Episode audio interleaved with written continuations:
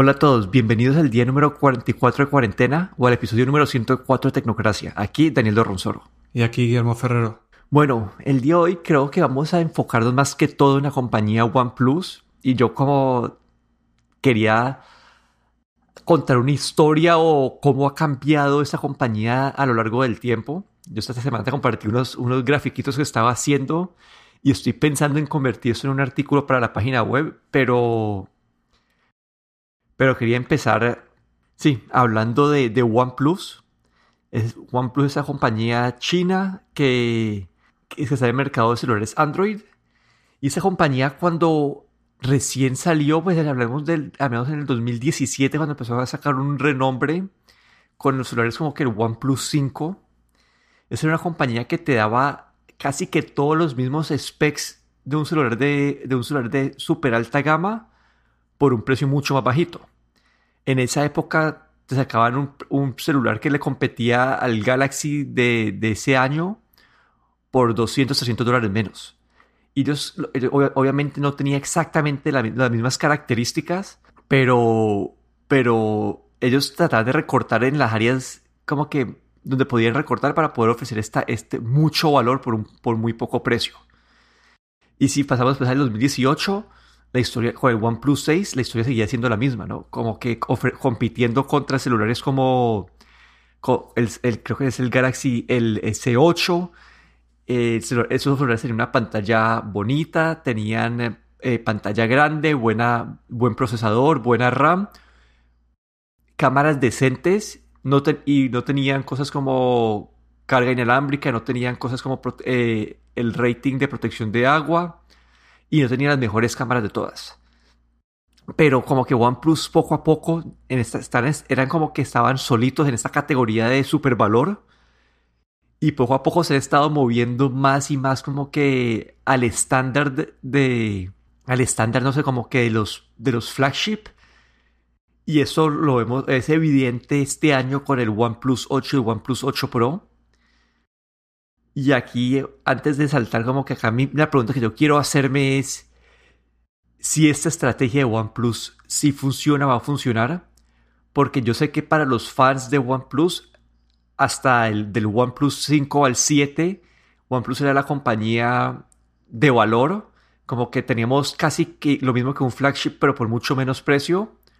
Hoy en día es más, tenemos lo mismo que un flagship por el mismo precio de un flagship. Entonces, quiero saber si si ya esa historia que tiene OnePlus va a ser suficiente para diferenciarlo de la competencia. Acá la competencia va a ser más que todo, pues en el mundo Android, más que todo Samsung. Y puede que, que Google, no sabemos, no sabemos qué pasa con el Pixel 5, pero puede que Google con el Pixel 5 haga competencia.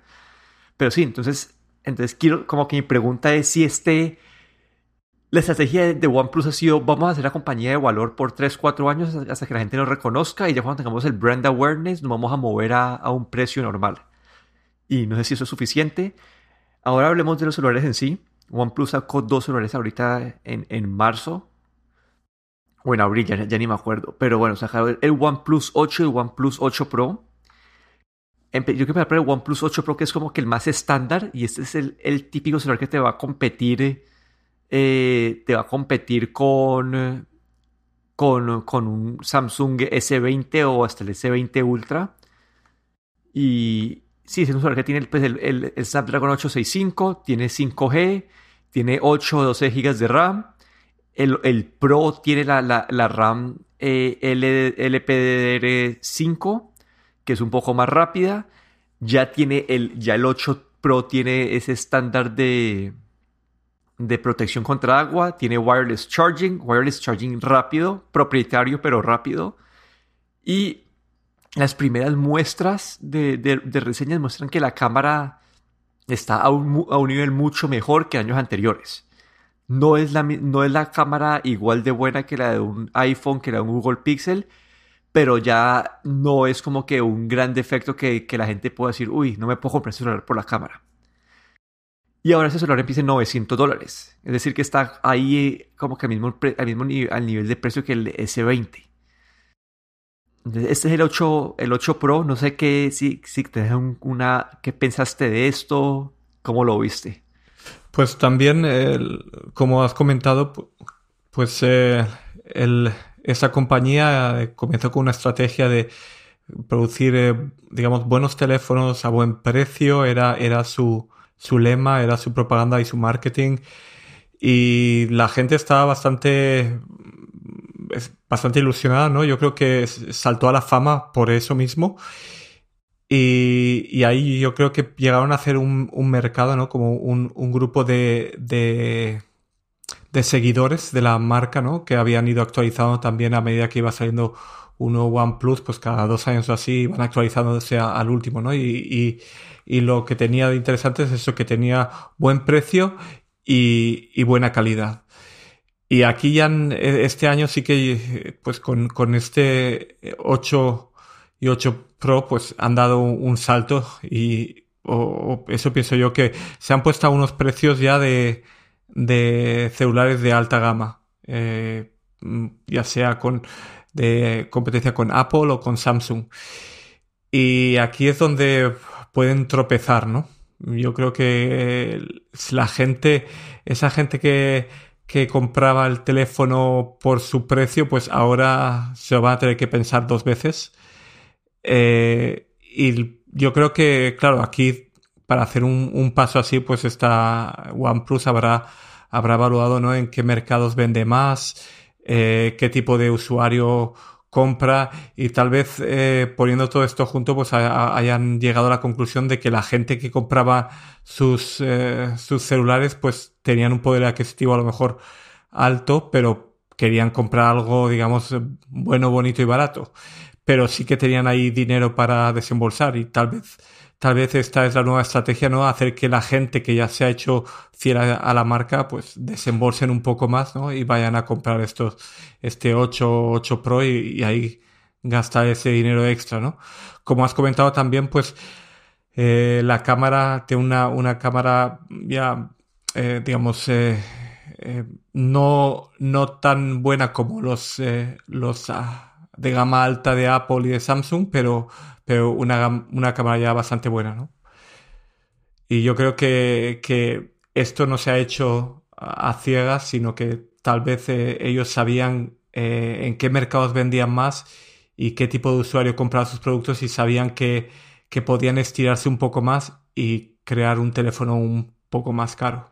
Sí, entonces aquí hablando del, del OnePlus 8 Pro, como que siento que uno lo acaba de comparar con el Galaxy S20 y básicamente en specs están como que casi que a la par uno a uno. Y, y ahí sí la, la verdad como que creo que la gran diferencia va a seguir siendo la cámara. Puede que, que la cámara del Samsung todavía sea un poquito mejor. Eh, creo, creo, que han posicionado bien este OnePlus 8 Pro. Lo, separan, digamos, contra la S20 Plus. Lo separan 100 dólares. Es decir, que que, que todavía tiene una oferta de un valor un poquito, pues todavía tiene oferta de valor. A mí personalmente me gusta más el, el, el, el skin de Android que tiene OnePlus encima de, de, Samsung, porque Samsung te trata de poner mil cosas encima que no necesitas y eso, para mí la experiencia de usar Samsung fue, no fue la mejor. Pero sí, ya no, ya no es el mismo celular que te ofrecían como que los mismos specs por 300 dólares menos, sino que te ofrecen eh, casi que lo mismo por 100 dólares menos. La cámara del Samsung tal vez es un poquito mejor, entonces como que es pagar 100 dólares más por, por la cámara de Samsung o 100 dólares menos por tener la interfaz de, el, de Android más limpia. Pero entonces, entonces el OnePlus 8 Pro lo entiendo, está bien posicionado. Aquí lo que va a hacer es, va, va en verdad a, como dijiste vos, como que ya va a, hacer luchar sin verdad construir una buena marca si ya tiene una, suficiente buena marca para que la gente, como casi por el mismo precio, compre su celular encima de Samsung. Y yo creo que, pues, dado los specs y todo eso, puede ser así. El OnePlus 8 sí queda un poco más confundido. El OnePlus 8 está, está arrancando en 700 dólares. Eh, le pusieron unas cámaras un poco inferiores y pusieron una cámara, no sé, disque macro de 2 megapíxeles no, creo que eso fue como poner una cámara por poner una cámara, por decir que tenemos tres lentes o, porque la gente vea más lentes, pero no sé qué, como que, no sé, no sé quién va a una cámara de, de 2 megapíxeles.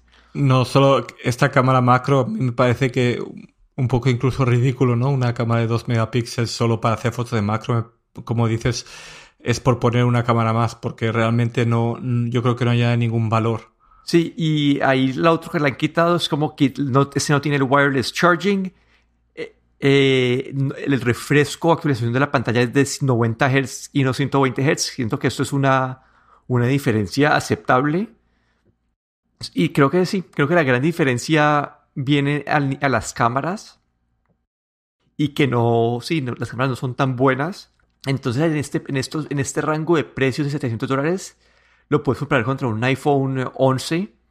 Y aquí estás viendo que contra el iPhone 11 como que el iPhone 11 te da más procesamiento, mejor cámara eh, versus una pantalla OLED con, con un tiempo de refresco más alto.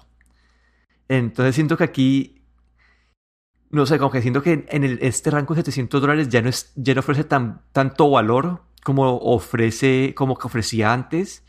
Siento que acá una vez más está más en par a las otras alternativas en este rango de precio. Entonces, como que no sé, no sé toda esta charla, como que todo lo que yo, yo te mandé esos grafiquitos porque te quería mostrar como año a año, como que ellos estaban súper, eran como que, era como que la única compañía como que junto a Pocophone, que tenían estas súper muy buenos specs por un valor, por un valor bajo, es decir, que te dan pues, la, mejor oferta de, de, precio-valor que, que había en el mercado. Y fueron así durante varios años. El año pasado con el 7 se fueron alejando de esta, de esta diferenciación y este año con el 8 ya básicamente es inexistente y ya están en línea con el resto y Sí, acá se nota que son productos que están bien diseñados, ha mostrado con su historia que, que son buenos. Mi pregunta es si eso va a ser suficiente para, para hacerlos sobresalir en este mercado ya haciéndolo al mismo precio que los otros. Sí, estos dos modelos, yo creo que el, el OnePlus 8 eh, me parece que no, no, no trae mucho. Es, es un, un poco diría incluso caro, 700 eh, dólares, y, no, no es algo, digamos así, como espectacular o algo sorprendente, ¿no? El 8 Pro sí que le veo más sentido, sí que lo veo que puede competir incluso con las gamas altas de Samsung y de Apple, eh, pero a un precio, digamos, un poquito más reducido, pero aún así bastante, bastante caro, pero Mm, tendremos que ver si, realmente habían creado ese grupo de, clientes tan eh, adeptos o, ese, grupo de fans si van a continuar con, este, con este 8 y el 8 Pro. Yo creo que aquí tal vez sea, están probando, ¿no? Probando a ver si, si esta gente son capaces de, estirarse un poco y, y, llegar a pagar ese precio y puede que dependiendo de cómo les vaya este año, pues cambien, cambien eh, la estrategia el año que viene.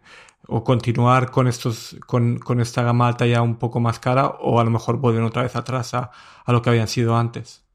Sí, y hablando de productos que están mal posicionados, no sé si viste el anuncio del Motorola Edge Plus. Sí, sí que vi. Bueno, este, este anuncio es el regreso de Motorola al flagship. Anunciaron un celular de mil dólares ese celular de mil dólares tiene todos los, todos los, los features flagship que uno puede esperar. Tiene el, el, sensor de huellas bajo la pantalla, Snapdragon 865, pues tiene, esos, pues tiene para 5G, una pantalla 6.7 pulgadas OLED con, con, refresco de 90 Hz, 12 GB de RAM, eh, batería grande, wireless charging, no sé, como que todo lo que hace que sea un flagship tiene el sensor de cámara ese famoso de 108 megapíxeles que ya hemos visto en varios celulares como que los de Samsung, eh, lo, hemos visto uno de Xiaomi y ahorita lo tiene este de, de Motorola. Y como sabemos, entonces aquí, ah, bueno, y al final, y la, la pantalla es de esas pantallas que como que se derriten en las esquinas, como que se, se curvean. ¿Y por qué digo que mal posicionado? Porque, bueno, eso ya es algo más personal pero a mí estas pantallas que se curvean me parece la peor experiencia de usuario porque hay muchos toques o tactos que, detectan la pantalla que son accidentales. Entonces hacen que la experiencia de usuario no sea la mejor. Y la otra parte que me pone a dudar mucho es que Google nos enseñó que gran parte de la experiencia de fotografía en un celular no es tanto el sensor en sí, sino que es, es como que la, la inteligencia artificial detrás de este.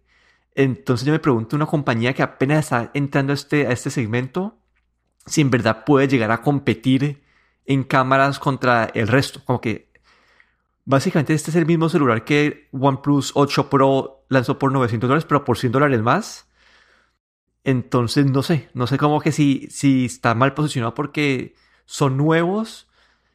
Eh, a mí no me gusta el diseño pues, de la pantalla bordeada y la verdad no tengo ni idea cuál va a ser el desempeño de Motorola con, con la cámara. Entonces me quedo con esa duda bastante grande. Sí, yo Motorola lo veo como un poco mareado.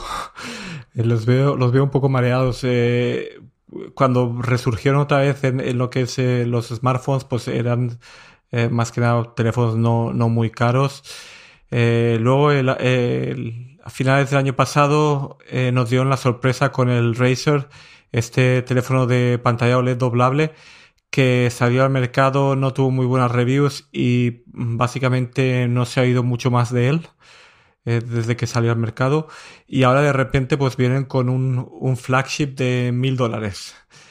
Y como tú bien dices, pues eh, eh, la fotografía, que es lo que, lo que más vende en estos flagships hoy en día, pues es una fotografía computacional, ¿no? Que no solo es el sensor y la óptica, sino el procesamiento. Y aquí Motorola yo creo que no, no tiene tampoco mucha experiencia y, bueno, y, y, lanzarse así de repente a un celular de mil dólares me parece un, un, poco, un poco como, un poco arriesgado.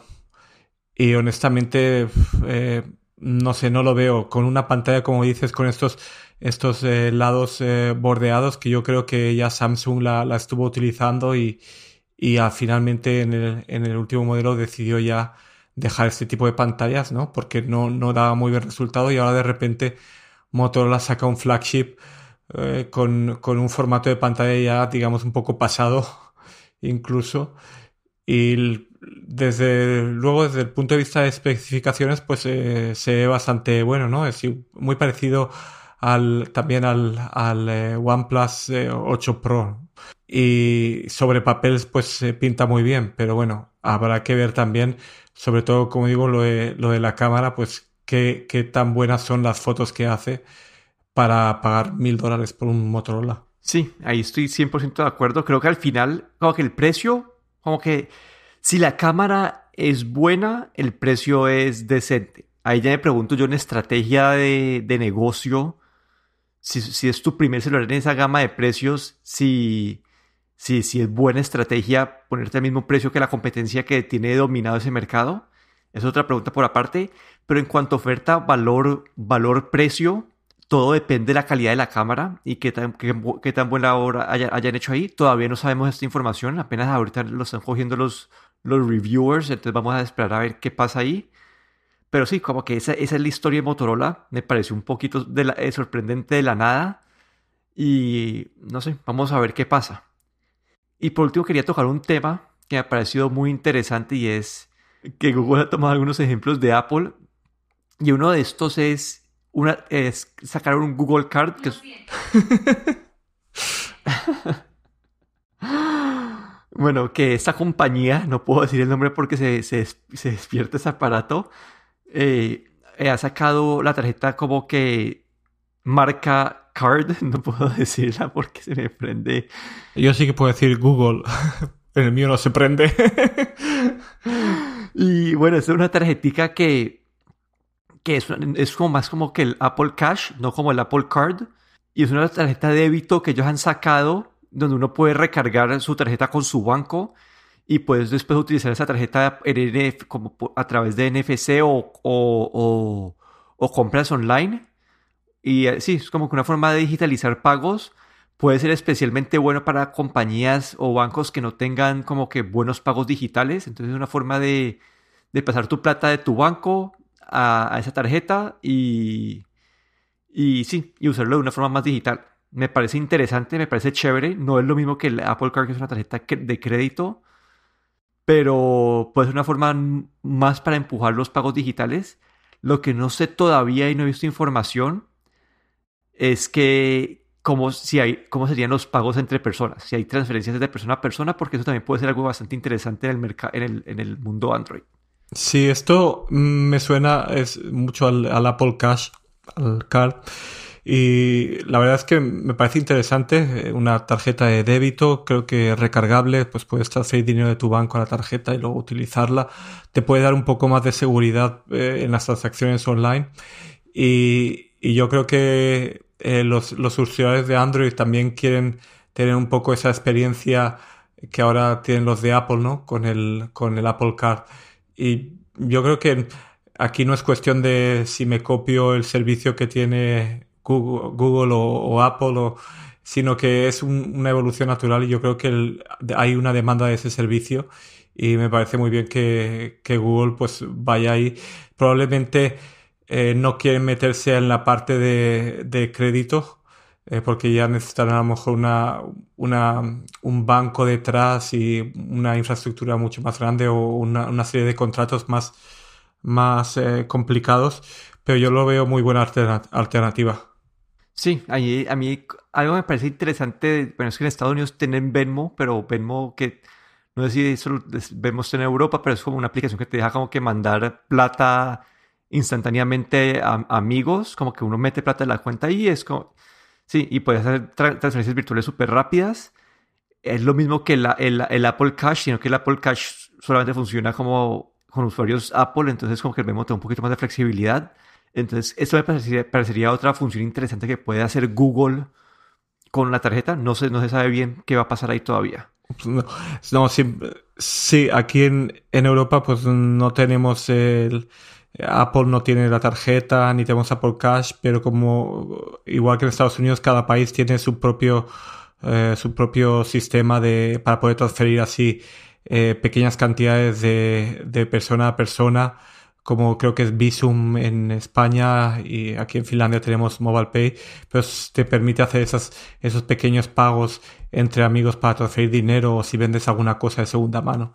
Y bueno, me gustaría también saber Google si, si están solo concentrándose también en el mercado estadounidense o si, o si van a, a lanzar esto también a nivel global, ¿no? Porque Apple para este tipo de servicios pues siempre se centra más en Estados Unidos y luego a veces Canadá, Reino Unido, Australia, pero es muy difícil que, este tipo de, de parte financiera pues se extienda a todos los países.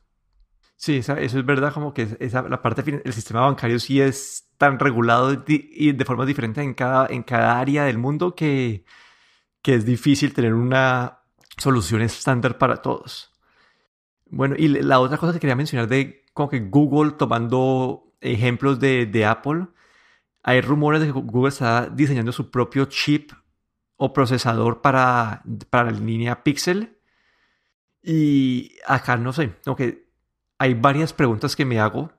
Como que una es si Google tiene suficiente volumen para justificar este desarrollo. Si, para, no, sabemos si es verdad, todavía es un rumor. Y si tienes este, bueno, y entonces esa es una pregunta. Pero en cuanto a los beneficios de tener tu propio chip y no depender de Qualcomm, siento que eso ya eh, Apple nos ha demostrado la gran cantidad de beneficios. Uno es en la parte de costos, como que Apple se puede dar el lujo de poner un, eh, un, procesador de última tecnología más rápido que el resto del mercado en un celular de 400 dólares, cuando Google tiene que poner un celular de eh, un procesador de de gama bajita o, mediana en un celular de, ese mismo precio. Entonces, que, las demás, que hace que sea más difícil competir. Dicen que las razones de algo así son, pues, uno, puede ser por la parte de, ahorro de, batería. Pero dos, como que si va, si vas a comprar la Qualcomm, el Snapdragon 865 con celular de 400 dólares, básicamente todo tu costo del celular ya se, ya se te fue en el, procesador. Entonces, es un, un beneficio de tener tu propia línea de chips es que te da más, te da más flexibilidad al momento de, de ponerlo en tus productos porque en teoría tienes un costo reducido. Y la otra parte que, que, puede ser buena para, para Google aquí es que ellos tienen mucho enfoque en la parte de, de machine learning, de pues, toda esa parte de, sí, de inteligencia artificial. al diseñar el propio chip de ellos, ellos pueden como que básicamente diseñar que dos, dos de las cores o dos de las capas de este chip estén dedicadas a, a, inteligencia artificial y que corran en un modo de, de, energía bajito y siempre puedan estar corriendo. Es decir, que el asistente de Google va a trabajar más rápido, que pueden hacer, pueden hacer mejor uso de, de información, que pueden tomar mejores fotos, etcétera, etcétera. Entonces, el, como que el primero es como costo, el segundo es que les puede dar más flexibilidad al momento de adaptarse a sus necesidades. Ahí lo que yo me preguntaría es que en este momento como que, el, no sé, siento que además de, Huawei con los Kirin chips y Samsung con los Exynos que utilizan en algunos mercados, como que casi que el resto del mercado Android está con Qualcomm.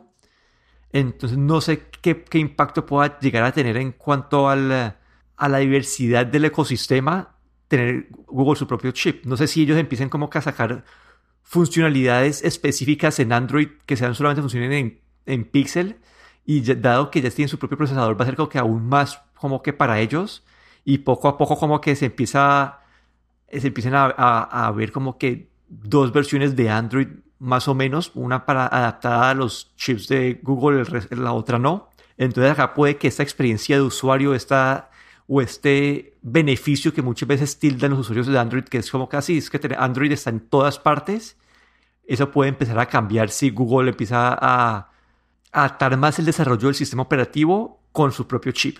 Sí, yo aquí veo, le, veo que es, es, un paso que tal vez eh, tenga sentido eh, porque uno de los problemas, aparte de los que has mencionado, uno de los problemas más grandes que, que, tiene, cuando, que tienes cuando, cuando estás dependiendo de, de, una, de otra compañía para, para lanzar tus productos. Digamos que quieres lanzar eh, un celular con 5G y, tal potencia y luego y estás dependiendo de Qualcomm y Qualcomm a lo mejor tiene retrasos en, en su en su roadmap, en, en, sus productos y tienes que esperarte a que Qualcomm eh, tenga ese producto listo para tú poder lanzar tu, tu celular. Entonces ahí, ahí yo veo pues eh, que siempre esa dependencia ¿no? de otra compañía pues puede, eh, puede estropear tu negocio, ¿no?